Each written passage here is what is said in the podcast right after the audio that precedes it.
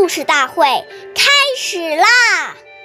每晚十点，关注《中华少儿故事大会》，一起成为更好的讲述人。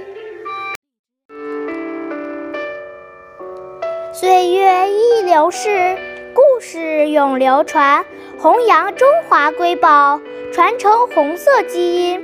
我是中华少儿故事大会讲述人陈雨欣，今天。我给大家讲的故事是《故事大会》第十集《习书记的群众观》。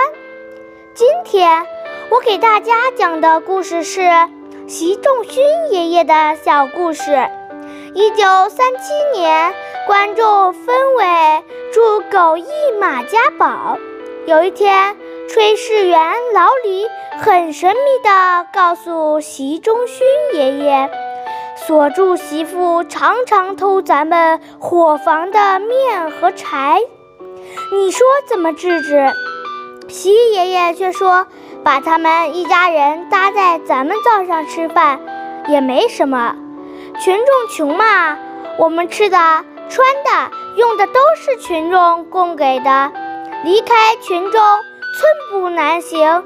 群众吃点拿点不要紧，不要声张。